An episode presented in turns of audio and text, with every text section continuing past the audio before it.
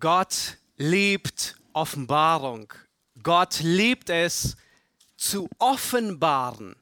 Gott liebt es, seinen Kindern seine Pläne mit diesem Weltgeschehen kundzutun. Nun, es war an einem, ähm, wahrscheinlich an einem sonnigen Tag, als Abraham draußen unterwegs war. Und Gott hatte schon seine Pläne und seine Ratschlüsse. Nun, er war auf dem Weg nach Sodom zu kommen in Begleitung der Engel des Herrn mit zwei anderen Engeln. Und er plante zu sehen, was in Sodom los wäre. Natürlich wusste er es bereits schon. Und er plante, Gericht zu üben über Sodom. Er wusste, was kommt. Und das Erstaunliche ist, einen Tag vorher, bevor Gott das Gericht über Sodom und Gomorra ausschüttet, kommt er bei Abraham vorbei und er unterhält sich mit Abraham und er offenbart Abraham seine Pläne über Sodom und Gomorra, obwohl Abraham nichts damit zu tun hat. Nun, sein Neffe, der lebt da, aber der würde, Gott würde dafür sorgen, dass er herauskommt. Abraham hat nichts mit dem Gericht in Sodom und Gomorra zu tun. Und trotzdem sagt Gott Folgendes. Er sagt zu ihm, da sprach der Herr, sollte ich Abraham verbergen, was ich tun will? In anderen Worten, soll ich Abraham meine Pläne verbergen? Nein. Abraham soll gewiss zu einem großen und starken Volk werden und alle Völker sollen in ihm gesegnet werden. Denn ich habe ihn ersehen, dass er Abraham seinen Kindern und seinem Haus gebietet, den Weg des Herrn zu bewahren indem sie Recht und Gerechtigkeit üben, damit der Herr auf Abraham kommen lasse, was er verheißen hat. Nun, heute werden wir uns genau so einen Text ansehen. Ein Text, der nichts mit der Gemeinde zu tun hat, wo aber Gott genau dasselbe beabsichtigt, nämlich seine Pläne zu offenbaren, kundzutun, was kommen wird. Warum? Nun, was bezweckte er bei Abraham? Mit, dem, mit den Plänen und dem Kundtun von dem Gericht über Sodom und Gomorra. Er wollte, dass Abraham, auch wenn er nichts mit Sodom und Gomorra zu tun hat, auch nichts mit dem Gericht, dass Gott groß gemacht wird, dass die Eigenschaften Gottes groß gemacht werden, besonders die Gerechtigkeit Gottes. Und das ist, warum Gott uns Prophetie gibt, die uns zum Teil gar nicht betrifft, weil wir nicht hindurchgehen, Wozu gibt er uns die, auch wenn sie nichts mit uns zu tun hat? Nun, er beabsichtigt damit etwas. Wir sollen sein Wesen erkennen, auch dort, wo Gott handelt, wo wir nicht mittendrin sind. Wir sollen erkennen, dass er souverän ist, dass er alles in der Hand hält, dass er gerecht ist, dass er treu ist, dass er langmütig ist. Nun, gestern haben wir uns angesehen, die Entrückung der Gemeinde. Wir haben gesehen, dass Christus kein spezifisches Datum für die Entrückung der Gemeinde nennt. Ganz bewusst nicht. Und gleichzeitig haben wir gesehen, dass er ein allgemeines Datum terminiert, nämlich die Entrückung wird vor der großen Drangsal stattfinden. Ja? Die große Drangsal ist ein feststehender Begriff, das ist der Tag des Herrn, das Zorngericht Gottes und die Gemeinde wird vorher ähm, entrückt, sie wird weggenommen. Die Gemeinde geht seit 2000 Jahren durch jede Menge Drangsal hindurch, aber nicht durch diese von der wir heute lesen. Nun, es werden Gläubige, es werden Gläubige geben auf dieser Welt, die zum Glauben kommen in dieser Zeit. Und sie werden durch diese Zeit hindurchgehen. Und sie werden garantiert auch Daniel 12 lesen, Offenbarung 6 bis Offenbarung 19. Und sie werden wissen, wann ihr Ende kommt, äh, beziehungsweise wann das Ende dieser Trübsal angebrochen ist. Ich möchte euch bitten, Daniel Kapitel 12 aufzuschlagen. Ähm, vielleicht denkt ihr, warum ausgerechnet Daniel 12? Nun, zum einen ähm, äh, ähm, haben wir es in unserer Gemeinde durchgenommen und sind sehr gesegnet von Daniel. Zum anderen, ähm, äh, wir haben überall in der Schrift lesen wir über Drangsal und Wiederherstellung Israels, beginnend von, von Mose bis Offenbarung, im Alten wie im Neuen Testament. Daniel ist mittendrin. Daniel ist in anderen Worten äh, eine gute Zusammenfassung und eine, eine detaillierte Beschreibung und später die fortschreitende Offenbarung ja besonders die Offenbarung von Daniel, auch Matthäus 24, die, die, die bauen alle darauf auf. Die Offenbarung geht weiter, ja, ähm, im Alten Testament, sie ist fortschreitend, da kommen mehr Dinge hinzu, die noch mehr Details offenbaren. Nun, Daniel Kapitel 10, 11 und 12 ist eine einzige Vision. Ich glaube, soweit ich es beurteilen kann, gibt es in der ganzen Schrift, hat Gott nie so viel investiert, um Prophetie mitzuteilen, um Offenbarung mitzuteilen, wie dieses Mal.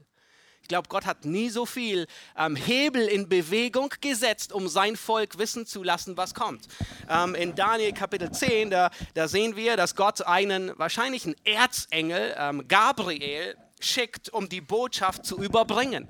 Er ist einer der mächtigsten Oberbefehlshaber der himmlischen Heere und er wird ganze drei Wochen lang aufgehalten von einem gefallenen Engel oder vielleicht auch von mehreren Engeln. Nun, Gott hätte intervenieren können, aber offensichtlich hat er nicht.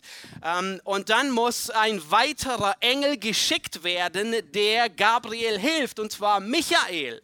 Und erst mit Hilfe von Michael wird der erste Engel abkömmlich, um überhaupt die Botschaft zu überbringen.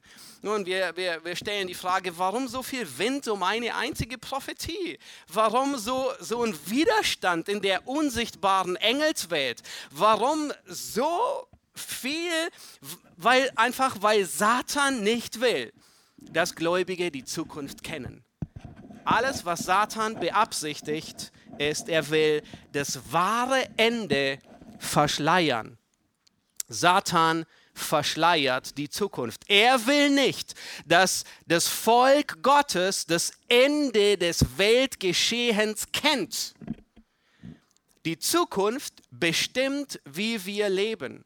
Und wenn Satan uns als Gläubige dazu bekommt, dass wir seiner Eskatologie glauben, dass wir seiner Endzeitlehre glauben, dann würde es dazu führen, dass wir alles andere leben, aber nicht, nicht im Lichte der wahren Eskatologie, der wahren Endzeitlehre. Nun, Satan, er hat auch eine Eskatologie. Seine Eskatologie an alle Menschen ist, finde Erfüllung im Hier und Jetzt. Das ist die Lehre der Endzeit für jeden Menschen. Ähm, alles dreht sich um das Hier und Jetzt. Denk überhaupt nicht nach, es gebe ein Leben nach dem Tod. Und wenn es eins gäbe, dann hast du überhaupt keinen blassen Schimmer, wie es dort sein wird. Das heißt, leb alles im Hier und Jetzt. Aber wir sehen, Gott hat eine andere, eine wahre, die reale Eskatologie, Lehre über die Endzeit, nämlich es gibt einen Himmel und es gibt eine Hölle.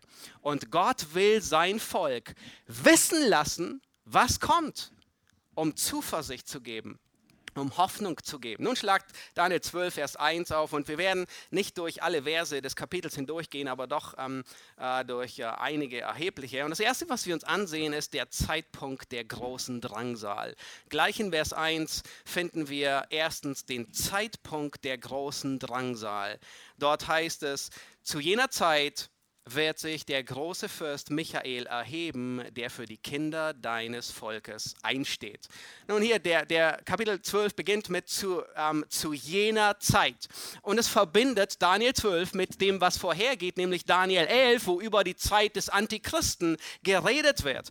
Und besonders ab Kapitel 11, Daniel 11, ab Vers 35, 36, da ist ein großer Bruch. Und ab da wird zehnmal von dem Ende, von der Zeit des Endes geredet, von dem Ende der Welt. Ab hier regiert der Antichrist. Und dann heißt es, Michael, der große Fürst, wird sich erheben. In Judas 9 wird Michael auch als Erzengel bezeichnet, einer der Oberbefehlshaber der Engelwesen in, ähm, er wird sich erheben, das bedeutet, er tritt in Szene, er wird aktiv. Offenbarung 12 spricht über genau diese Zeit. Und in Offenbarung 12, da sehen wir die Geschichte Israels, man könnte sagen, kurz zusammengefasst, ja, einfach ähm, wie geschrumpft. Ähm, dort sehen wir, dass ein Kampf entsteht im Himmel zwischen Michael und seinen Engeln und dem Drachen, Satan und seinen Engeln. Nun, ist eine Andeutung wahrscheinlich an äh, die, die Überlegenheit, nämlich er hat nur ein Drittel aller Engelwesen. Und Satan wird bei diesem Kampf aus dem Himmel geworfen und er schnaubt vor Wut und Zorn, denn er weiß, dass er nur noch kurze Zeit hat. Genau genommen weiß er, er hat nur noch dreieinhalb Jahre. Ab jetzt läuft die Zeit, ab jetzt tickt die Uhr. Nun schon lange, aber ab hier beginnt der Countdown. Offenbarung 12, Vers 12 deutet an, dass genau diese Schlacht der Auslöser ist für Satans Zorn. Dort heißt es, wehe denen, die auf der Erde wohnen und auf dem Meer, denn der Teufel ist zu euch herabgekommen. Und er hat einen großen Zorn, da er weiß, dass er nur noch wenig Zeit hat. Und seinen ganzen Zorn lässt er über das Volk Gottes aus, wird in Offenbarung 12 berichtet. Würde Gott nicht sein Volk beschützen, einen Teil in der Wüste für eine Zeit, zwei Zeiten und eine halbe Zeit, würde Satan alles vertilgen, und dann wird der Antichrist in Offenbarung 12 wird darüber geredet, dass er hingeht und seinen Zorn auf die übrigen ausschüttet, die die Gebote Gottes befolgen und das Zeugnis Jesu Christi. Sehr wahrscheinlich sind es Gläubige, die in der Trübsal zum Glauben kommen, Heiden und andere, die in, diesen letzten, in dieser letzten Zeit zum Glauben kommen. Matthäus 24, da spricht Jesus auch von dieser großen Trübsal und sagt in Vers 30, dass sie unmittelbar vor seiner Ankunft sein wird und dann nachher wird er kommen in Macht und Herrlichkeit. Nun, ja, der eine oder andere, der hat wahrscheinlich schon in den letzten zweieinhalb Jahren äh, brannte ihm die Frage unter den Nägeln, leben wir in dieser großen Drangsal? Nun, wir haben die Frage gestern Abend schon beantwortet, nein, wir leben nicht darin. Ja, Covid war schlimm, der Ukraine-Krieg ist noch schlimmer und es gibt noch viele schlimme Dinge. Aber all das ist kein Anzeichen für die große Drangsal. Die große Drangsal wird nicht an schweren Zeiten festgemacht. Die gab es schon immer. Die große Drangsal ist nicht gekoppelt an eine Impfung, an einen Chip, an, an die Globalisierung, an die moralischen Verfall unserer Gesellschaft. Daran ist die große Drangsal nicht gekoppelt. Ja, sondern die Schrift macht sehr deutlich. Daniel 12, es ist die Zeit des Antichristen. Matthäus 24, der Gräuel der Verwüstung wird aufgerichtet. Offenbarung 12 ist die Herrschaft des Drachen. Offenbarung 16, ja, hier finden die Zornschalen Gottes statt. Die werden ausgegossen. Wenn diese Dinge anlaufen, von der die Bibel spricht, dann weißt du, dass du da bist. Nun, wenn du noch auf der Erde sein solltest, ich hoffe nicht, dass du noch hier sein solltest, aber wenn du nicht gläubig bist, dann ist es theoretisch möglich, dass du hier bleibst. Für alle, die gerettet sind, wir werden von oben dabei sein und zuschauen. Nun, lass uns weitergehen und ähm, in dem ersten Vers weitergehen und wir werden uns ansehen, wie schlimm diese Drangsal ist. Die Heftigkeit, zweitens die Heftigkeit dieser großen Drangsal. Das heißt dort im zweiten Teil von Vers 1, denn es wird eine Zeit der Drangsal sein, wie es noch keine gab, seitdem es Völker gibt, bis zu dieser Zeit. Nun, hier wird sehr deutlich gemacht, ja, das hebräische Wort für Drangsal, ähm, das beschreibt die schlimmsten Bedrängnisse, die man sich vorstellen kann. Nun stell dir vor, Jona 2, Vers 3, da gebraucht Jona dieses Wort. Im, in der Zeit, wo er im Bauch des Fisches ist. Ja, das ist Drangsal. Dort heißt es, aus meiner Drangsal rief ich zum Herrn aus dem Schoß des Totenreichs, ein Synonym zu Drangsal, schrie ich und du erhörtest mich. Eine furchtbare Zeit. Dasselbe Wort Drangsal wird in Jeremia gebraucht für die Angst, die Schmerzen und die Wehen einer Erstgebärenden. Wörtlich ist es das Geschrei, wenn sie in den Wehen liegt und zum ersten Mal Mutter wird. Nun, jede Frau, die ein Kind geboren hat, die weiß, was Drangsal ist. Ja, und die Männer, die dabei waren bei der Geburt ihrer Kinder, die wissen es auch, wenn sie nicht in Ohnmacht gefallen sind. Es ist nicht nachahmenswertig. Es ist eine Drangsal. Es ist fürchterlich. Dieselbe Metapher gebraucht Matthäus in, Jesus in Matthäus 24, wo er sagt, das ist all der Anfang der Wehen. Ja, Wehen. Hier wird auch davon gesprochen. Ein fürchterlicher Zustand. Das wird eine Zeit sein, die es noch nie gegeben hat, seitdem es Völker gibt, seit Anfang, wo es wo über Völker aufgezeichnet werden und es wird sie auch nie wieder geben. Nun, die Welt, die hat schon fürchterliche Katastrophen durchlebt. Ja, 1349 wütete der schwarze Tod. 25 Millionen Menschen sind ähm, in Europa gestorben. In, 1918 ähm, forderte die spanische Grippe 20 bis 50 Millionen Menschenleben. Und dann kam der Erste Weltkrieg mit fast nochmal so vielen. Fragt man Historiker, die würden manchmal vielleicht sagen, 539 oder 536, je nach äh, Historiker, war die schlimmste Zeit der Menschheitsgeschichte. Da war 18 Monate bedeckte ein geheimnisvoller Nebel ganz Europa und den Nahen Osten. Das stellt euch vor, für anderthalb Jahre war kein blauer Himmel zu sehen. Und äh, äh, Berichte sagen, wenn die Sonne am Mittag war, dann, dann hat sie nur einen Schatten, hat man nur einen Schatten der Sonne gesehen. Es sah aus, als würde der Mond scheinen. Es war die weltweite Durchschnittstemperatur ist um 1,5 bis 2,7 Grad Celsius gesunken. Es fiel in China im Sommer Schnee.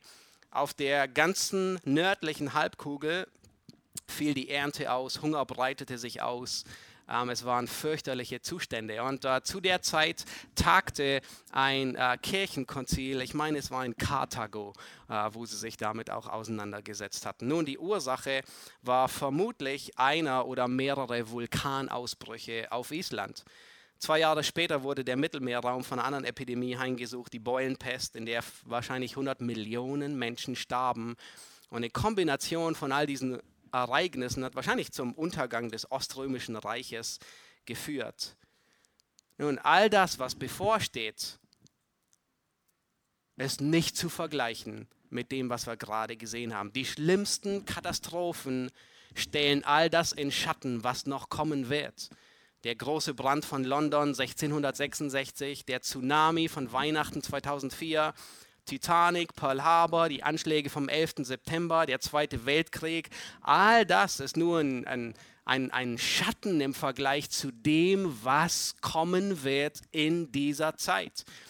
Wenn Jesus sagt in Matthäus 24, es wird dann eine große Drangsal sein, wie vom Anfang der Welt bis jetzt keine gewesen ist und auch nie mehr eine kommen wird. Ja, die Siegelgerichte in Offenbarung, die bahnen es an und beschreiben die ersten Wehen. Und dann ab Offenbarung 12 geht so richtig los.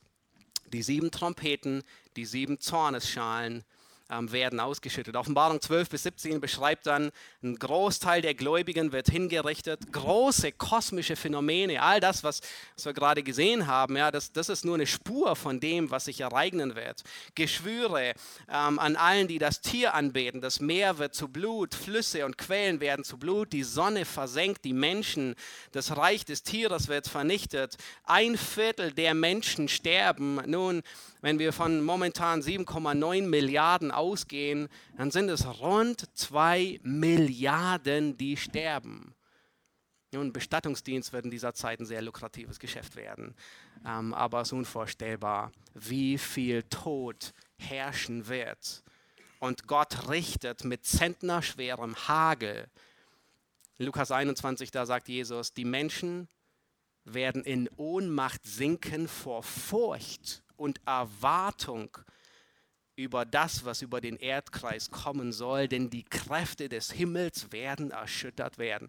Und kannst du, kannst du dir vorstellen, wenn, wenn, wenn die Erde wirklich erschüttert wird? Und ich kann mir gut vorstellen, dass man einen Sündenbock dafür findet, einen gemeinsamen Feind, vielleicht CO2 oder anderes, wer weiß. Aber es wird auf jeden Fall versucht werden, einen Sündenbock zu finden. Und was ist das Ziel? Was verfolgt Gott mit dieser großen Drangsal? Lass uns in Daniel 12, Vers 7 und Vers 10 lesen. Und äh, in den Versen sehen wir drittens das Ziel der großen Drangsal.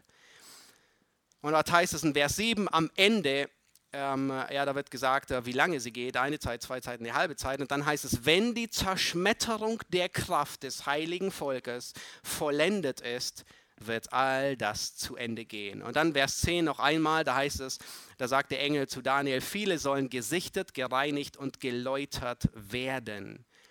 Das heißt, Gott verfolgt mit dieser großen Drangsal zwei Ziele. Ein Ziel ist, die Kraft seines Volkes zu zerschmettern. Nun, warum das? Das physische Volk Gottes, Israel, ist im Unglauben. Und Gott will sie so sehr in die Enge führen, dass sie komplett kapitulieren. Und das tut Gott immer, wenn er errettet. Der Mensch soll erkennen, dass in ihm keine Kraft ist. Wir haben ein Lied, das singen wir hin und wieder in der Gemeinde. Ähm, der Retter sprach zu mir, in dir ist keine Kraft. Schau auf mich, vertraue mir, denn nur ich habe alle Macht. Ja, das ist das Englische von Jesus paid it all. Alles ist bezahlt. Und dann heißt es in der zweiten Strophe, Herr, ich weiß ganz genau, nur deine Macht allein kann wirksam mich befreien, macht neu mein Herz aus Stein. Wir erkennen, wenn du gläubig bist, dann hast du erkannt, dass nur Gottes Kraft dich retten konnte. Und genau das muss Israel auch erkennen. Gott treibt sie so sehr in die Enge. Es gibt nichts, was Gott mehr zuwider ist wie Stolz. Und das zweite Ziel, das Gott verfolgt, ist reinigen, läutern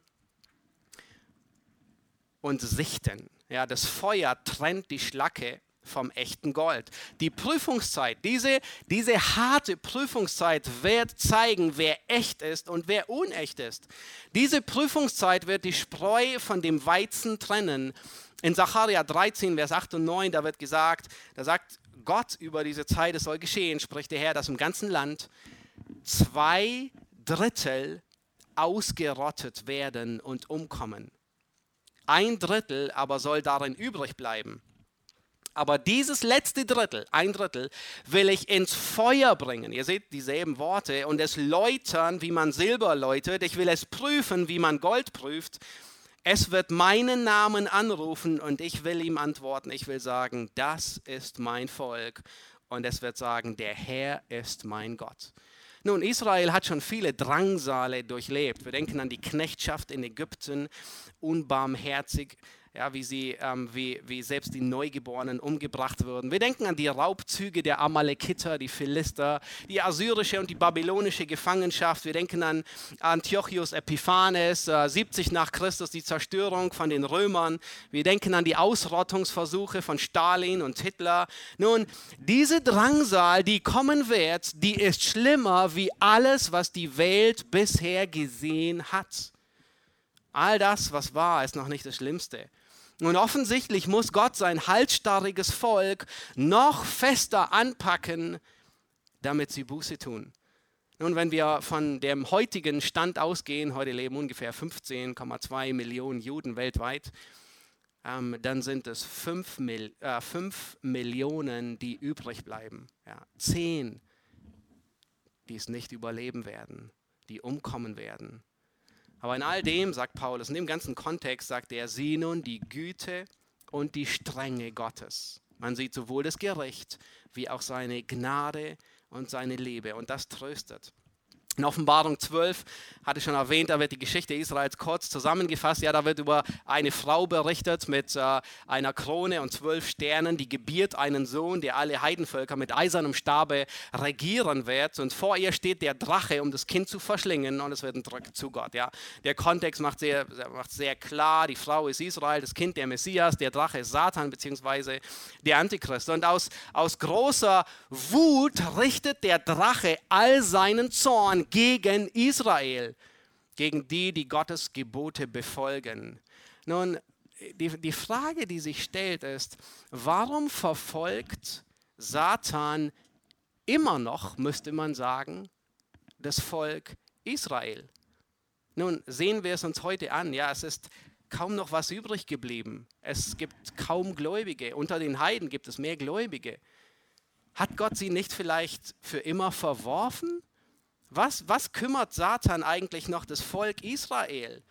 Gibt es für ihn nichts Wichtigeres zu erledigen für Satan, als sich um ein kleines Volk zu kümmern, das irgendwo im Nahen Osten ist? Nun, Satan, er hat versucht, den Erretter zu verhindern, aber er kam trotzdem. Nun, ähm, gut für uns, welche Rolle spielt Israel noch? Sind sie nicht abgeschrieben? Hat nicht die Gemeinde Israel ersetzt?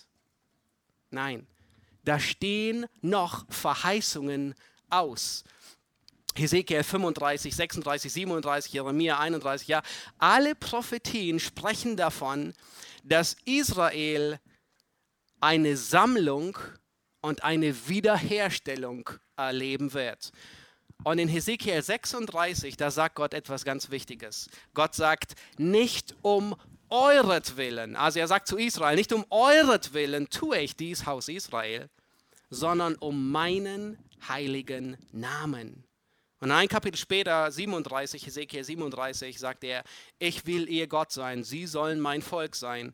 Und dann sagt er, die Heidenvölker sollen erkennen, dass ich der Herr bin. Warum verfolgt Satan immer noch das Volk Gottes? Ich denke, Satans Versuch, Gott vom Thron zu stoßen, ist noch nicht vorbei. Ich denke, Satans Versuch, Gott vom Thron zu stoßen, was er begonnen hatte, ist noch nicht vorbei. Der erste Coup ist ihm nicht gelungen aber er hat seinen Plan nicht begraben. Er hat sich immer noch ein Ass im Ärmel übrig gelassen, und zwar die Sammlung und die Wiederherstellung Israels. Es geht dort nicht um Israel, sondern es geht um die Ehre Gottes. Es geht um die Verheißung, die Gott Israel gegeben hat. Nun, mit dieser Verheißung ist die Ehre Gottes, die Verheißung Gottes, der Name Gottes, die Herrlichkeit Gottes auf dem Spiel wenn es Satan gelingen würde, alle Höllenmächte zu entfesseln und zu mobilisieren. Und das ist, was er plant in den letzten dreieinhalb Jahren. Wenn er es schaffen würde, Israel vom Erdboden auszutilgen, dann ist die Verheißung Gottes hinfällig. Dann hätte er das geschafft, was er von Anfang an wollte, Gott vom Thron zu stoßen mit seinem letzten Coup hätte er gesiegt, dann wäre der Ankläger zum, an, der Angeklagte zum Ankläger Gottes geworden. Nun, ihr merkt, hier steht mehr auf dem Spiel als einfach nur der Fortbestand einer einzelnen Nation. Hier steht Gottes Verheißung auf dem Spiel. Hier steht Gottes Wort, Gottes Ehre auf dem Spiel. Und diese Drangsal, die ist aus doppeltem Grund so die, eine der fürchterlich, die fürchterlichste Zeit. Zum einen die schlimmste Läuterung Israels. Und wir haben den vollen Zorn Satans. Er ist zornig, gießt seinen ganzen Zorn aus. Und wir haben den vollen Zorn Gottes und des Lammes. Nun könnt ihr euch sowas vorstellen? Eine Erde, auf der Satan zornig ist, der Antichrist und Gott zornig ist. Nun ist nicht gut, zu der Zeit hier zu sein. Und preis den Herrn, wenn du gerettet bist. Du bist gerettet. Aber wenn du nicht gerettet bist, es kann gut sein, du wirst diese Zeit miterleben. Wir wissen es nicht. Ab Offenbarung äh, 13, 12, 13, 14 werden dann die Zornesschalen Gottes ausgegossen. Warum schüttet Gott seinen Zorn aus? Nun reicht es nicht, dass Gott jeden Menschen in die Hölle schickt und ihn bestraft und dort den Zorn Gottes in der Hölle ausschüttet, Offensichtlich nicht. Gott sieht es als notwendig an, dass er das Unrecht dieser Welt hier am Ende der Zeit rächt. Gott sagt, die Rache ist mein. Und aus diesem Grund dürfen und sollen und wollen wir als Gläubige uns nicht rächen, sondern wir überlassen es dem Zorn Gottes. Aber widerstrebt es dir, wenn Ungerechtigkeit geschieht auf dieser Erde? Ärgerst du dich manchmal darüber? Hast du dich in den letzten zweieinhalb Jahren geärgert, wenn die Wahrheit unterdrückt wurde? Wenn die Wahrheit verschwiegen wurde? Wenn die Wahrheit unterschlagen wurde? Widerstrebt es dir, dass deinen Kindern in der Schule beigebracht wird, sie stammen vom Affen ab? Die Evolutionstheorie sei die einzig gültige Antwort. Nun, wie um alles in der Welt kann man Gott abschaffen und ungeschoren davonkommen? Wie kann man Gott aus allen Lehrbüchern ausradieren, so tun, als gäbe es sich nicht? Wehrt sich Gott nicht? Oh doch, er wird sich wehren. Die Zeit wird kommen. Wie kann die Menschheit die Ordnung Gottes auf den Kopf stellen, und ungeschoren davonkommen? Wie kann man das Böse gut und das Gute böse nennen? Wie kann man, wie kann man an der Schöpfung herumpfuschen und ungeschoren davonkommen? Wie kann der Mensch sagen, sein Geschlecht kann jeder selbst bestimmen, obwohl jede Zelle seines Körpers das Gegenteil beweist? Wie kann man sagen, dass jede Form von Ehe legitim ist, solange man nur Verantwortung füreinander übernimmt? Ist es Gott gleichgültig? Oh nein, er ist zornig, aber er hält seinen Zorn noch zurück. Wo bleibt das Gericht, wenn unsere Gesellschaft, und erst vor kurzem ist diese, dieses Gesetz in Kraft getreten, dem ungeborenen Leben weniger Wert beimisst wie einem Küken? Wo bleibt die Gerechtigkeit? Gott ist zornig. Merkst du, wenn sich bei dir Unmut darüber regt? Nun, bei Gott um vieles mehr. Aber Gott hält seinen Zorn noch zurück. Aber er wird ihn eines Tages ausschütten.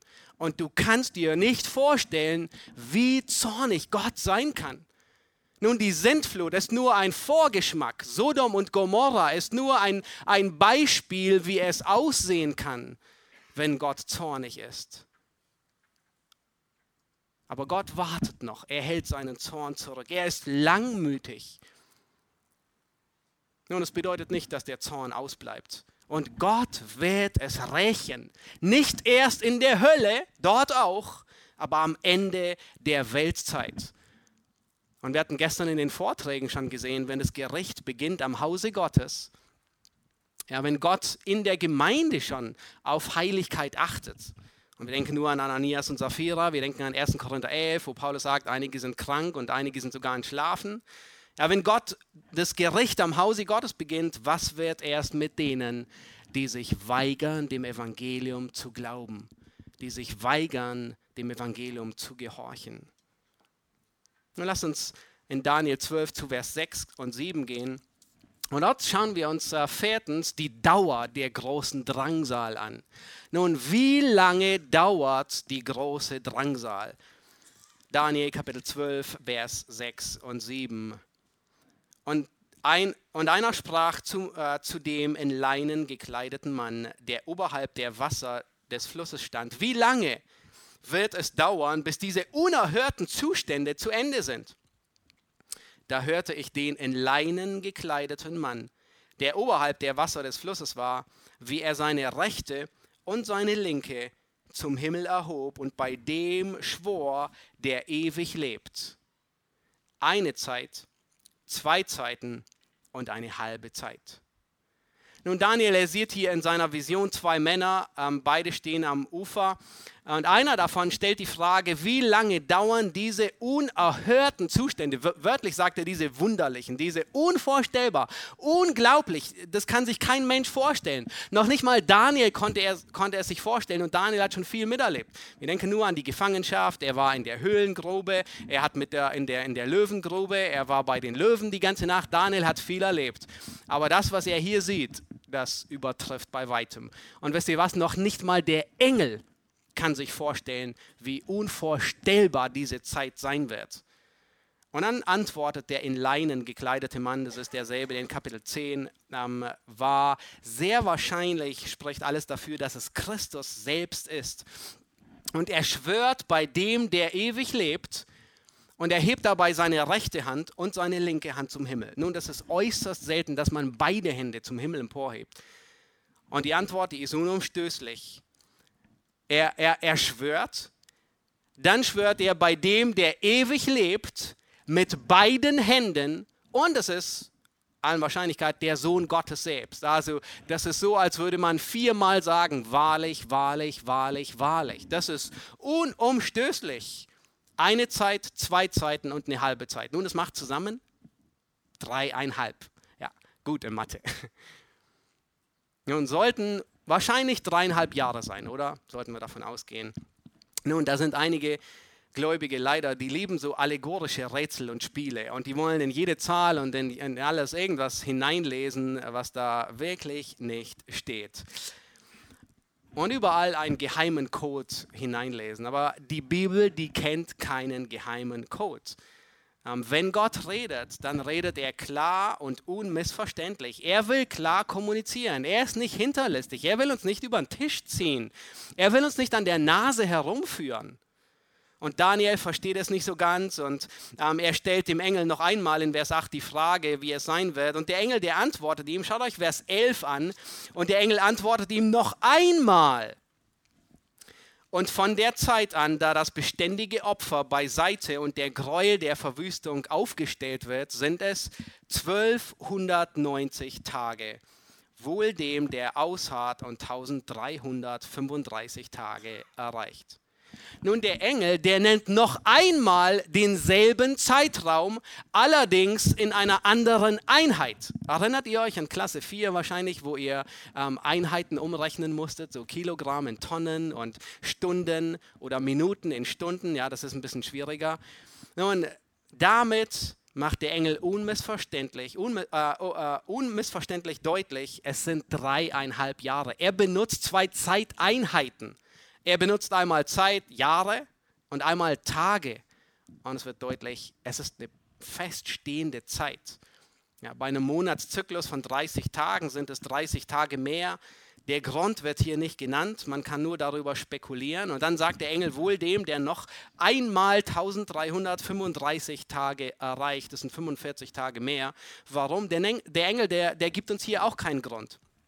Leider. Nun, wir würden gerne wissen, ah, was ist das? Ja, aber das Wort hier wohl dem ist genau dasselbe Wort, das überall verwendet wird. Glückselig der Mensch, ja, oder glücklich, Psalm 1, äh, der Mensch, der, äh, dem der Herr die Schuld nicht zurechnet, Psalm 32, bei dem der Herr wohnt, Psalm 2.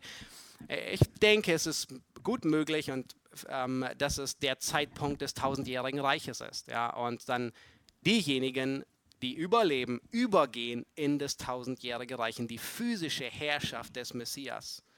Es wäre möglich, dass in dieser Zeit Gerichte stattfinden und die Welt darauf vorbereitet wird. Ja. Wir sehen, überall finden wir dieselben Zeitangaben. Daniel 9 spricht von sieben Jahren, von dreieinhalb und dreieinhalb und in der Mitte ist der Gräuel der Verwüstung.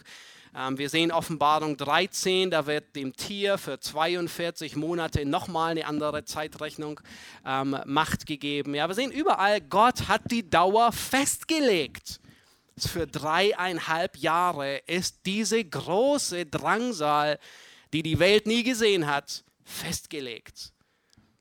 Und ich möchte dich ermutigen, wir gehen nicht durch die große Drangsal durch, wenn du gerettet bist, aber das, was Gott im Großen tut, das tut er auch im Kleinen. Wenn Gott der großen Drangsal Zeitpunkt, Dauer und Heftigkeit festlegt, dann tut er es in kleinen Drangsalen auch, oder? in jeder kleinen Drangsal. Und es gibt uns Zuversicht. Er kennt jedes Leid, nicht nur das große Leid, das kommen wird.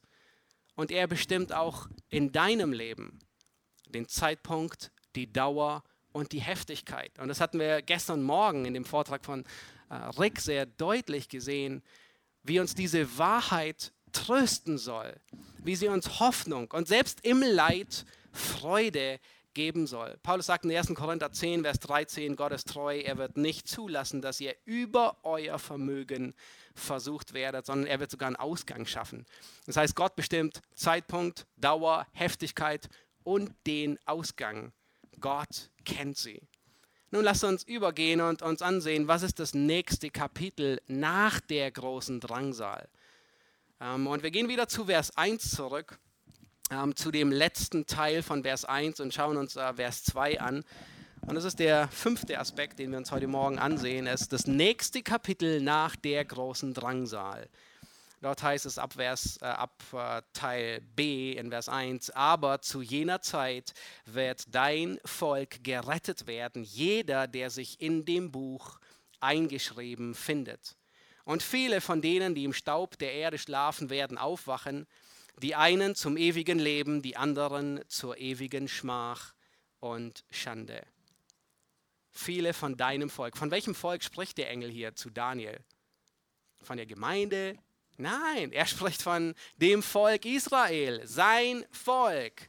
Er sagt, nach der Drangsal wird dein Volk gerettet werden. Meint er damit, dass alle Israeliten zu jeder Zeit gerettet werden? Nein, wir haben Zacharia schon gesehen, ja, Gott reinigt und läutert, zwei Drittel sterben und kommen um. Ja. Und ich möchte mit euch durch ein paar Bibelstellen durchgehen. Ihr, müsst, ihr könnt sie nur notieren in euren äh, Notizen, aber ihr müsst sie nicht aufschlagen. Wir sehen im ganzen Alten und Neuen Testament dieses Muster von Drangsal und Wiederherstellung überall, beginnend mit Mose. In 5. Mose Kapitel 30, vielleicht erinnert ihr euch, das ist noch bevor Israel in das Land Kanaan einzieht. Sie sind noch nicht mal drin. Da stellt Gott ihnen Segen und Fluch vor. Vielleicht erinnert ihr euch Segen, wenn ihr gehorsam seid und Fluch, wenn ihr nicht gehorsam seid. Der Segen, der ist erstaunlicherweise ziemlich kurz und äh, die Kapitel über den Fluch, die sind ähm, tragischerweise ziemlich lang. Und dann sagt Gott etwas sehr Markantes. Er sagt in Kapitel 30, wenn all dies, der Segen und der Fluch, über dich gekommen ist. Das heißt, wir haben hier nicht etwas, Gott legt ihnen vor, ihr könnt wählen, was auch immer ihr wollt, sondern wir haben hier sogar Prophetie. Gott sagt, der Segen wird über dich kommen, den wir in 5. Mose 28 bis 30 finden, und der Fluch, und der ist wirklich grausam, und das mussten sie jedes Jahr durchlesen ja, bei den Festen. Der Fluch wird über dich kommen. Und dann sagt Gott, dann wird, wird der Herr dein Geschick wenden, dich in das Land zurückbringen. Nun stellt euch vor, sie sind noch nicht mal im Land und Gott kündigt ihnen an, ich werde euch aus dem Land wieder vertreiben. Aber es kommt die Zeit, wo ich euch wieder sammeln werde und zurückbringen werde. Und dann heißt es dort, und ich werde dein Herz und das Herz deiner Nachkommen beschneiden, dass du den Herrn, deinen Gott lieben wirst. Ja, wir sehen hier Drangsal und Wiederherstellung. Und dieses Muster finden wir durch das ganze Alte Testament verstreut. 400 Jahre später bei David er erwähnt einige der messianischen Psalmen. Psalm 110 ist der bekannteste, wo es heißt, der Herr wird das Zepter ausstrecken von Zion über all seine Feinde wird er herrschen. Ja, Wiederherstellung. Der Messias regiert. 200 Jahre später ist Joel. Er spricht von dem Tag des Herrn. Er spricht davon, dass Gott seinen Geist ausgießen wird über alles Fleisch. Und dann heißt es, wird in, ähm, eine unglaubliche Blütezeit beschrieben. Ja, die Berge werden von Most triefen. Das heißt nicht, dass äh, äh, und die Hügel von Milch überfließen. Das heißt nicht, dass Milch von dem Hügel runterfließt, sondern dass unglaublich viel Wohlstand ähm, herrschen wird. 100 Jahre später Micha, Jesaja, Hosea. Die sprechen von dieser Zeit, von einer Blütezeit und Wiederherstellung. Ihr werdet Häuser bauen, Weinberge pflanzen, Wolf und Lamm werden einträchtig sein, der Löwe, er wird Stroh fressen. Nochmal 100 Jahre später, Jeremia, Daniel, Hesekiel. Ja, dort wird beschrieben, diese Zeit soll sein wie der Garten Eden. Alle Heidenvölker werden den Herrn erkennen. Und dann Hesekiel ähm, 37, äh, wo von den Totengebeinen gesprochen wird, die lebendig werden. Dann wird gesagt, mein Knecht David soll ihr König sein. 100 Jahre später Zacharia Haggai, die Ankunft des Messias auf dem Ölberg und die Wiederherstellung. Nochmal 100 Jahre später Malachi spricht von der Wiederherstellung. Nun, all das ist überall dasselbe Muster. Drangsal und Wiederherstellung. Und das nicht nur im Alten Testament, sondern im Neuen Testament geht Jesus weiter. In Lukas 21 sagt er, wo er von der Zerstörung Jerusalems spricht, sie werden fallen durch die Schärfe des Schwertes, gefangen, weggeführt unter alle Heiden. Und Jerusalem wird zertreten werden von den Heiden, bis die Zeit der Heiden erfüllt ist. Offensichtlich gibt es eine Zeit der Heiden, die abläuft. Und so lange wird Jerusalem zertreten werden. Die Zeit der Heiden hat ein Ende. 70 nach Christus begann die Zerstreuung unter alle Nationen. Und das ist, was Paulus in Römer 11 sagt. Er sagt, Israel ist zum Teil Verstockung widerfahren, bis die Vollzahl der Heiden wieder ähm, äh, eingegangen ist. Und dann wird er ganz Israel retten. Und dann schlussendlich kommen wir zu Offenbarung 20. Und ich möchte euch bitten, Offenbarung Kapitel 20 aufzuschlagen, weil das ist das nächste Kapitel nach der Drangsalzeit am Ende das hatten wir uns gestern Abend kurz angesehen, wird Christus kommen mit seinen Heiligen, mit den Gläubigen und den Antichristen augenblicklich in die Hölle werfen. Und dann Offenbarung Kapitel 20, die ersten sechs Verse möchte ich durchlesen. Da, ist, da wird das nächste Kapitel beschrieben, nämlich hier wird Christus physisch regieren. Und ich sah einen Engel aus dem Himmel herabsteigen, der hatte den Schlüssel des Abgrundes und eine große Kette in seiner Hand. Und er ergriff den Drachen, die alte Schlange, die der Teufel und der Satan ist, und band ihn für tausend Jahre und warf ihn in den Abgrund und schloss ihn ein und versiegelte über ihm, damit er die Völker nicht mehr verführen kann, bis die tausend Jahre vollendet sind. Und nach diesen muss er für kurze Zeit losgelassen werden. Und ich sah Throne und sie setzten sich darauf und das Gericht wurde ihnen übergeben. Und ich sah die Seelen derer, die enthauptet worden waren, um des Zeugnisses Jesu und um des Wortes Gottes willen und die das Tier nicht angebetet hatten, noch sein Bild und das Mahlzeichen weder auf ihre Stirn noch auf ihre Hand angenommen hatten. Und sie wurden lebendig und regierten die tausend Jahre mit Christus. Das heißt, sie wurden lebendig und regierten. Vers 5, die übrigen der Toten wurden nicht wieder lebendig, bis die tausend Jahre vollendet waren. Dies ist die erste Auferstehung. Glückselig und heilig, wer teil hat an der ersten Auferstehung. Über diese hat der zweite Tod keine Macht, sondern sie werden Priester Gottes und des Christus sein und mit ihm regieren tausend Jahre. Nun, hier schließt sich der Kreis von Daniel 12, wo gesagt wird, viele werden auferstehen zum ewigen Leben und zum ewigen, zur ewigen Schmach und Schande. Hier liegen aber tausend Jahre dazwischen und äh, Daniel, er sieht diese Zeitlücke von tausend Jahren zwischen der ersten Auferstehung und der Auferstehung zum Tode, also dem zweiten Tod, die sieht er nicht, wie so oft im Alten Testament, wo keine Zeitlücke gesehen wird zwischen ersten und zweiten Kommen. Aber mit fortschreitender Offenbarung wird es immer klarer. Und dann wird Christus kommen und in Gerechtigkeit regieren. Nun, ich möchte dorthin, dort enden, wo ich begonnen habe. Gott liebt die Offenbarung. Er liebt es zu offenbaren. Er liebt es seinen Kindern, den Ausgang und das Ende des Weltgeschehens zu zeigen.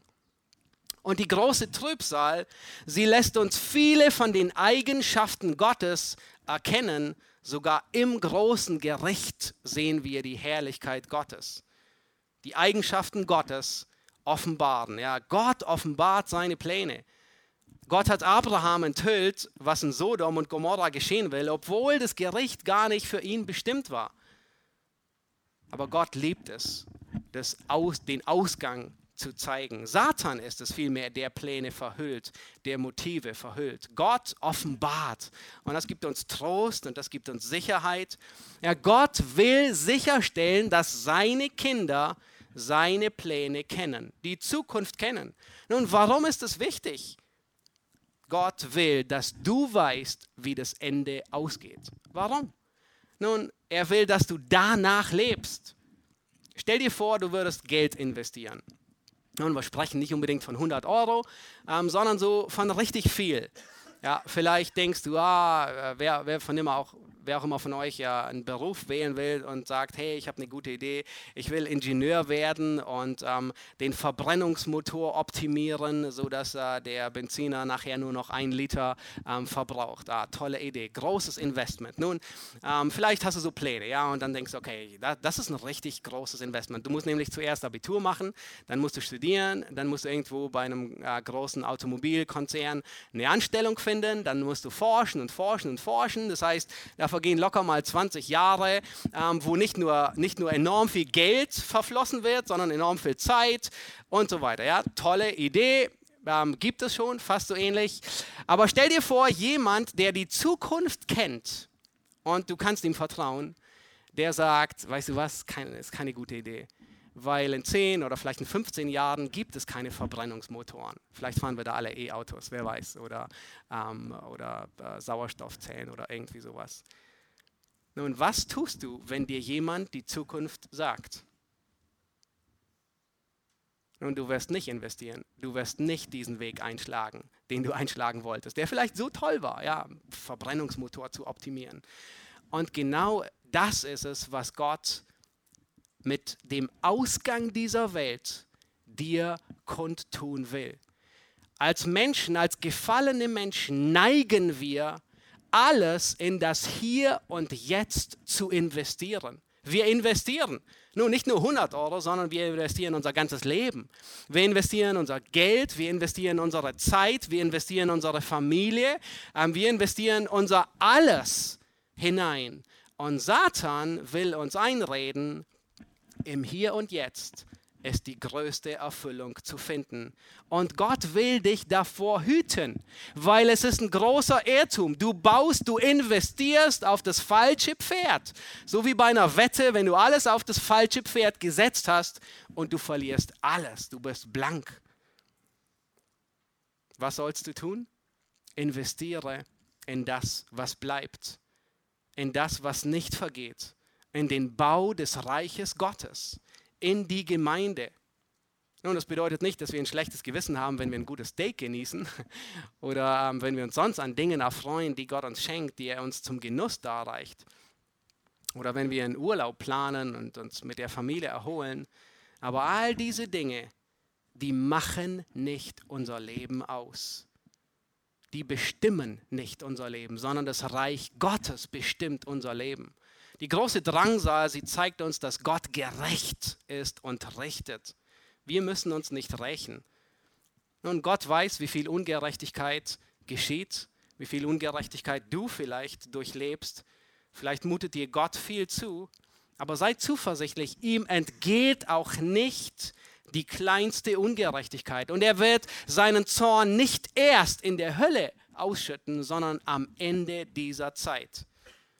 Die Tatsache, dass Gott gerecht ist und richtet, sollte Abraham und seine Nachkommen anspornen. Petrus formuliert das ähnlich, ein bisschen anders. Er sagt, da nun dies alles aufgelöst wird, das heißt, du weißt, nicht alles in das Hier und Jetzt investieren, weil es lohnt sich nicht. Es wird alles verpuffen, es wird alles verbrennen, es geht alles weg, sagt er, wie sehr solltet ihr euch auszeichnen durch Gottesfurcht und einen heiligen Wandel und indem ihr das Kommen des Tages Gottes erwartet und ihm entgegeneilt. Die große Drangsal, sie zeigt uns, dass Gott gerecht ist, dass er souverän ist, nichts entgeht ihm. Obwohl er dem Teufel gestattet, sich auszutoben, führt er die Regie. Die große Drangsal, sie zeigt uns, dass Gott ewig ist Gott existiert außerhalb der Zeit, außerhalb dieser Käseglocke Zeit, aber er handelt, agiert darin. Er ist nie gestresst. Er kommt nie zu spät. Er ist wirklich. Das können wir uns gar nicht vorstellen, weil bei uns die Zeit abläuft. Und wie hat Abraham mit diesem Wissen über das Gericht gelebt? Er war wachsam. Wie sah die Wachsamkeit bei Abraham aus? Am nächsten Morgen ging er zu der Stelle, wo er mit Gott geredet hatte. Und er sah, wie sich bewahrheitet, was Gott gesagt hat. Er sah den Rauch aufsteigen, wie die Stadt verderbt wurde. Er vertraut Gott. Gott ist treu. Er setzt Himmel und Erde in Bewegung, um sein Wort zu halten. Die große Drangsal, sie zeigt uns aber auch, dass Gott langmütig ist und barmherzig ist. Er hält seinen Zorn zurück und die große Drangmut, äh, Drangsal, sie zeigt uns, dass wir als Kinder Gottes eine großartige Ewigkeit vor uns haben. Es gibt Hoffnung für dich und für mich in turbulenten Schwierigkeiten, ähm, in schweren Stunden finden wir Trost bei Gott. Ein Theologe, er sagt es folgendermaßen, die Lehre oder über die Ewigkeit oder die Ewigkeit, sie lehrt uns nicht nur, was in der Zukunft geschehen wird, ja, das sehen wir in der Schrift und das interessiert uns meistens. Was geschieht in der Zukunft? Aber nein, die Ewigkeit lehrt uns nicht nur, was in der Zukunft geschieht, sondern wie wir angesichts dessen im Hier und Jetzt weise leben. Das haben wir nötig. Amen. Lass uns aufstehen und ich möchte zum Schluss gerne beten. Jesus Christus, wir danken dir so sehr, dass du uns deine Pläne über das Ende der Welt kundtust. Herr, du liebst Offenbarung. Du liebst es, deinen Kindern zu offenbaren. Herr, weil wir nach dies, anhand dieses Wissen, Herr, unser Leben ausrichten. Und du lässt uns wissen, wie es mit dieser Welt zu Ende geht.